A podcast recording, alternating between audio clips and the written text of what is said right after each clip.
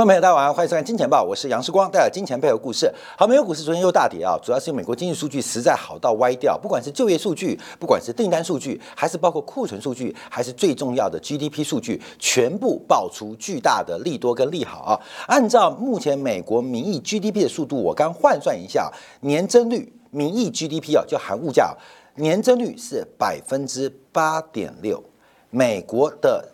GDP 第三季名义的 GDP 年增率是高达八点六，保八哎，不是保八啊，是超过八啊！这是美国目前经济数据发展。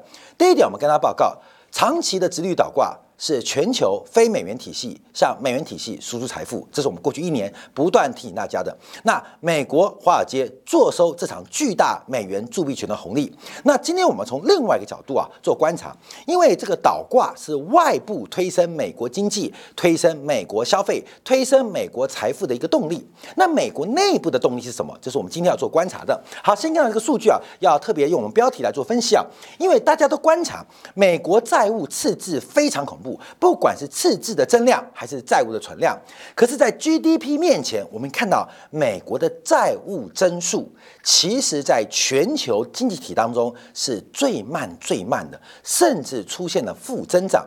也就是按照这种 GDP 增速，美国的宽财政空间有极为恐怖的。发展的一个倾向。好，第三季 GDP 年增率啊是百分之四点九，这是排除物价因素。所以我刚刚讲到八点六是怎么来的？因为美国第三季的这个呃消费者物价等下公布啊是三点七 percent 啊，是三点七 percent，所以一加是八点六 percent，名义 GDP 增速。那为什么我把实质 GDP 要加物价？因为等一下我们要跟债务做。对比啊，债务做对比，所以到底是什么样原因啊？呃，内外拉动了美国经济的超强发展。等一下有订单，有库存，有就业数据，没有一个不代表美国经济好到歪掉，好到歪掉。当然股市啊就因此受到惊吓，因为下一半美联储还会被加息。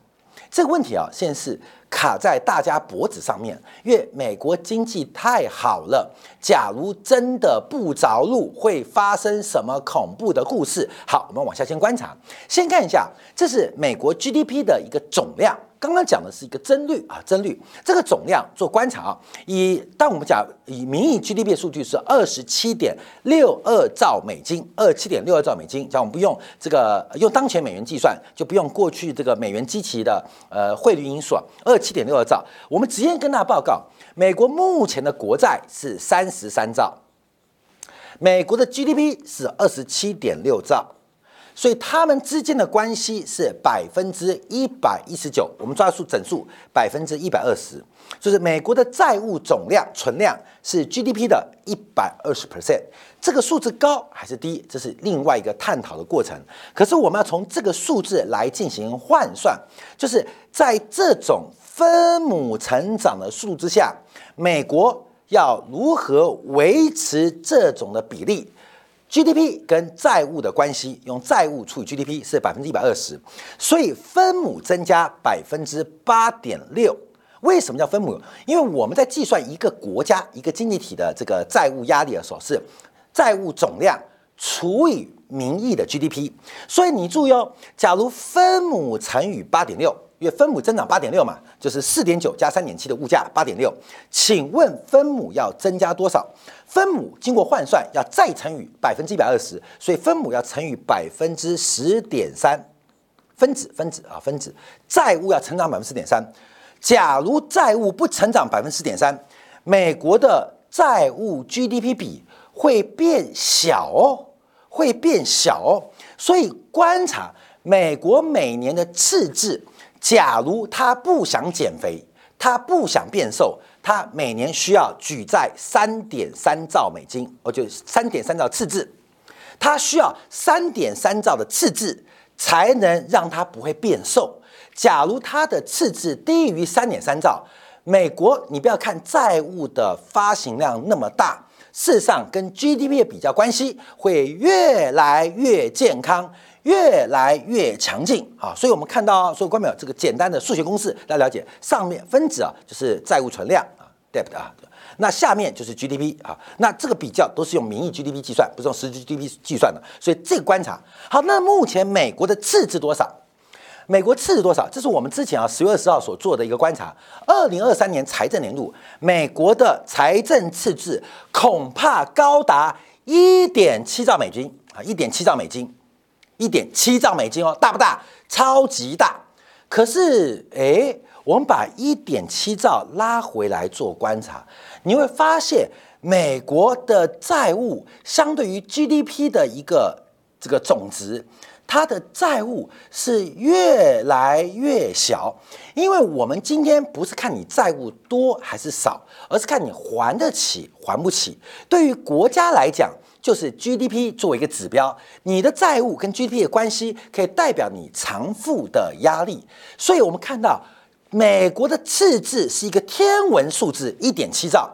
可是你不要忘记哦，他不是一般小朋友，他不是一般大朋友，他是一个世界经济的超级巨人。而巨人他要变瘦，除非他更加速的举债，不然他变瘦了。所以不要再讨论美国债务到底会不会失控，因为在 GDP 的增速之前，美国债务真的失控，失控的变瘦。就像打了这个诺和诺德里来那个减肥药一样，美国的债务也在减肥哦。所以，我们今天啊，第一点跟大家观察啊，就是美国 GDP 增速啊远超债务增速，这是一个非常恐怖的一个状况。越借钱，财富越多；越借钱。财富创造的能力越大，所以我们做金钱报要跟大家直观分析。所以这个东西啊，呃，一讲就是明，这也不是我发明啊。一观察，把分子跟分母透过昨天公布的数据一分析，就发现哇，不得了。所以你知道为什么资产价格大跌吗？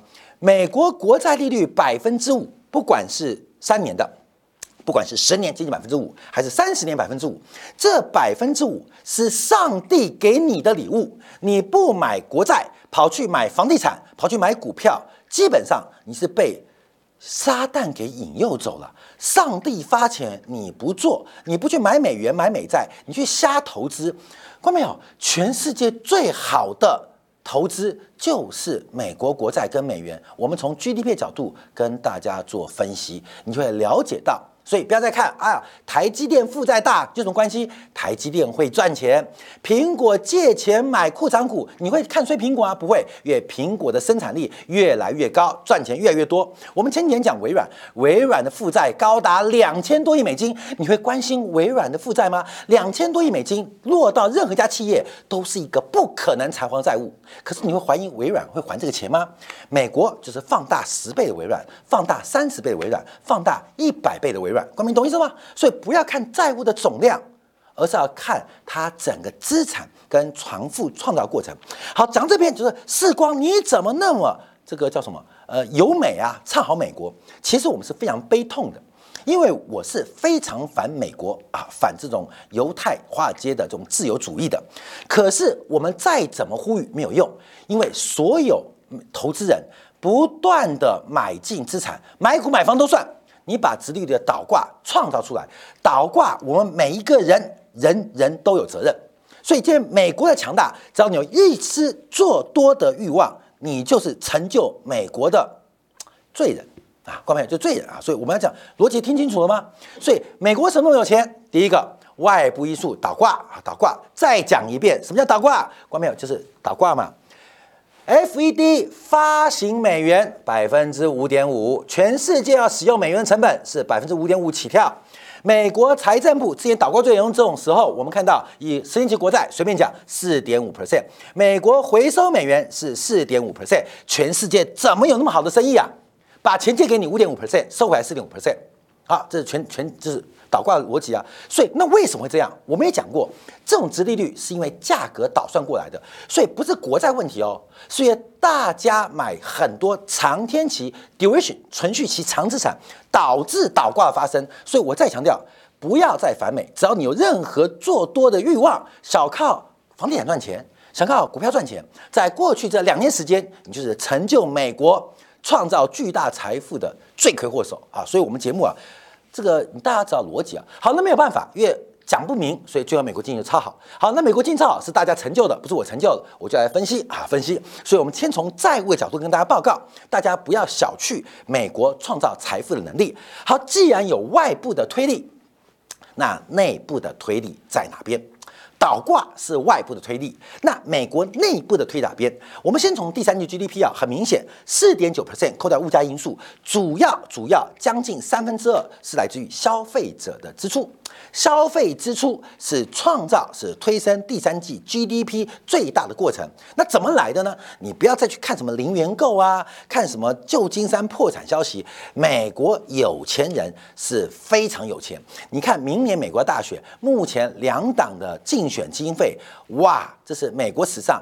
最容易募款的一次，最容易募款的一次选举，为什么？因为美国有钱人钱多到没地方花，拼命的做捐献，拼命的做奉献，所以我们看到消费者支出受到财富效应的推升，这是成为推升第三季 GDP 的一个过程。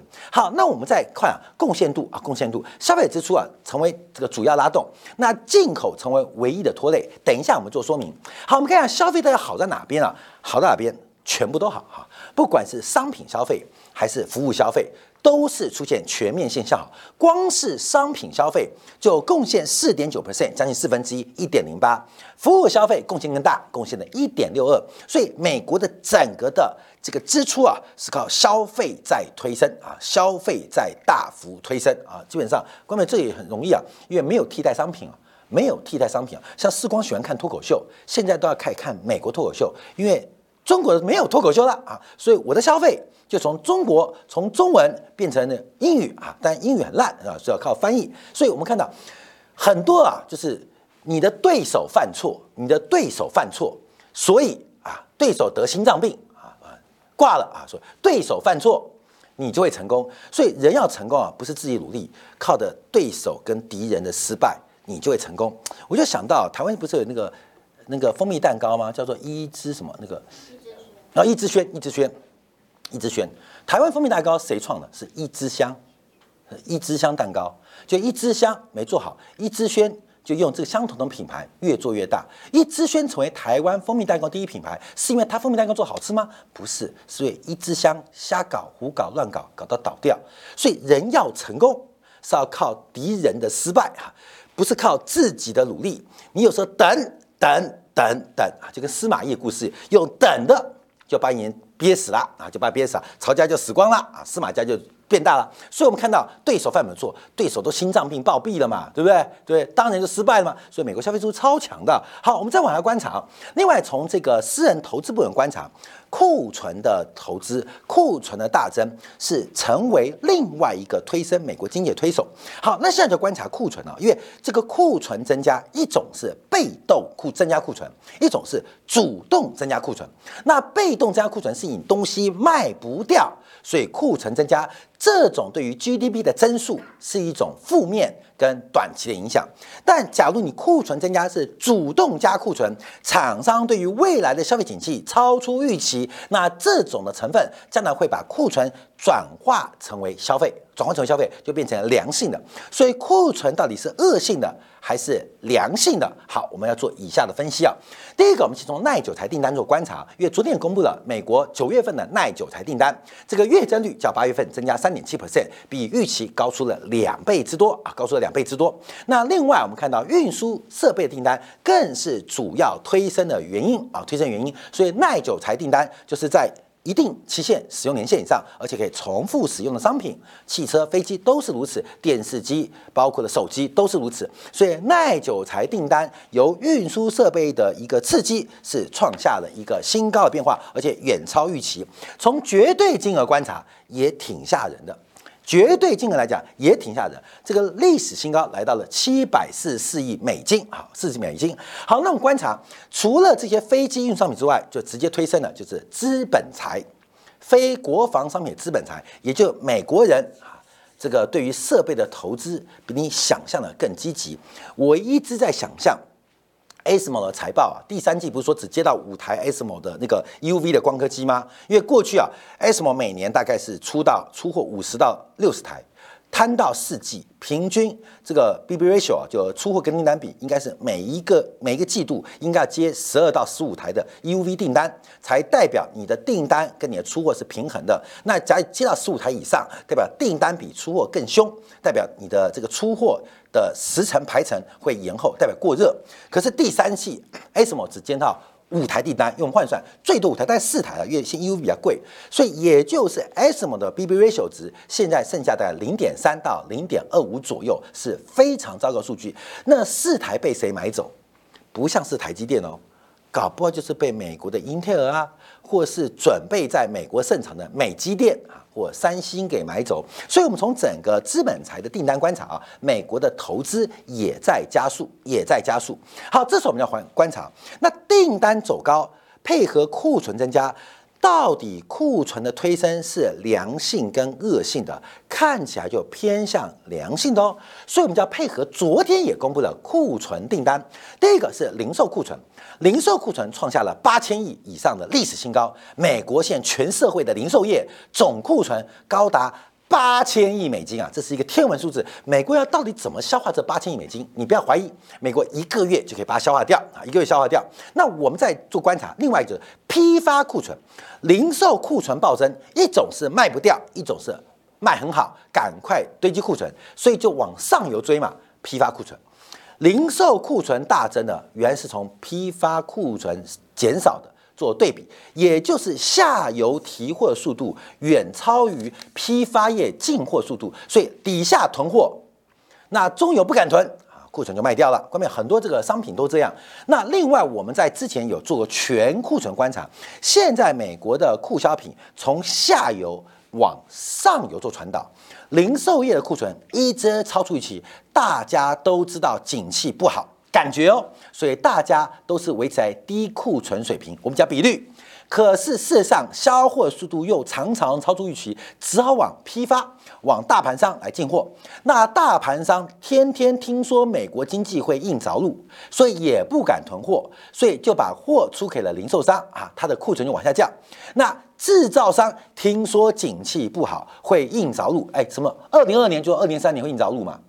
二零二年说二零三年会硬着陆嘛？就二零没硬着陆啊，所以大家的库存都被消耗，大家库存都被消耗，就形成了一个非常特别的局面，也就是美国的库存它可能是一个良性的发展。好，这些问题啊，就要扯到第三个问题啊，第三个问题。我们刚刚讲，倒挂是一个外部送钱给美元体系，特别是送给美国消费者、送给美国投资者的一个过程跟行为。华尔街利用细股的技术，配合好莱坞的演技，糊弄了全世界。最近什么 AI？那去年什么元宇宙？好，各位都这样啊，每年都这样啊，每年都有一个新题材，只是叫幸存者偏差，每年都糊弄大家。那到底 AI 能不能变现？不知道啊，所以就是华尔街。找了戏骨的工具科技开发，再配合好莱坞的剧情啊，就上演了，上演。所以为什么好莱坞电影越来越难看呢？因为好莱坞的好编剧都在华尔街上班。好，我们看一下，从这个政府支出，还有包括进出口贸易，特别看政府支出，因为啊，美国经济其实很重要推升原因，在这几天啊，有时在金钱报，有时在金铁杆订阅版当中，我们分析到宽财政是一个很重要的原因，宽财政是个很重要原因。那宽财政的原因什么？为什么美国政府那么敢花？哎，刚刚答案出来了，因为美国 GDP 增速太快了，热量消耗过高，所以不举债，美国的债务比会变瘦。作为一个铸币权的国家，不能容许这个事情发生。所以，美国的宽财政是一个非常非常委屈的过程。美国人花钱，美国人把飞弹送给乌克兰、以色列，没有办法，因为我们钱太多，花不完。这个钱讲的不是绝对货币，而是相对的债务比例。所以，我们看到财政的刺激已经连续第六个季度、第五个季度，成为美国 GDP 一个非常重要成长的基石。大家要特别观察。好，最后看一下昨天公布的就业数据，还是一样好。初领失业金人数仍然维持在二十万的水平。美国现在续领失业金人数一百七十九万。什么叫做一百七十九万人？美国现在以劳动参与率换算，美国现在在职场上的工作者将近两亿人，两亿人当中只有一百七十九万人在领失业金啊！当然这个东西啊有数学过程，百分之一哦，百分之一不到哦，大概是百一百三十分之一哦，一百三十分之一，在台湾考大学联考，你能考到一百三十分之一，恭喜你上台大。你在中国考大学，你考一百三十一分之一，恭喜你上九八五。美国领失业金的人数在全人口比率，就是跟你考上台大、考上九八五的比例一样。所以我们要特别观察，在倒挂持续的过程当中，加上美国这个财富效应的刺激之下。美国的宽财政配合紧货币将会延续很久。下礼拜美联储的高潮可能会让你高潮不断。分享给所有观众朋友。好，这样广告回来，在经典部分，我们将分析下昨天欧洲央行的会议。欧洲央行开始结束了这一波加息的周期循环，这一年多以来首度暂停加息。可昨天 ECB 要干嘛？把加息结束，开始做。量化紧缩，而且它的量化紧缩比美国更凶、更快、更狠。线下广告，我还在这个金铁杆部分为大家做进一步的观察跟分析。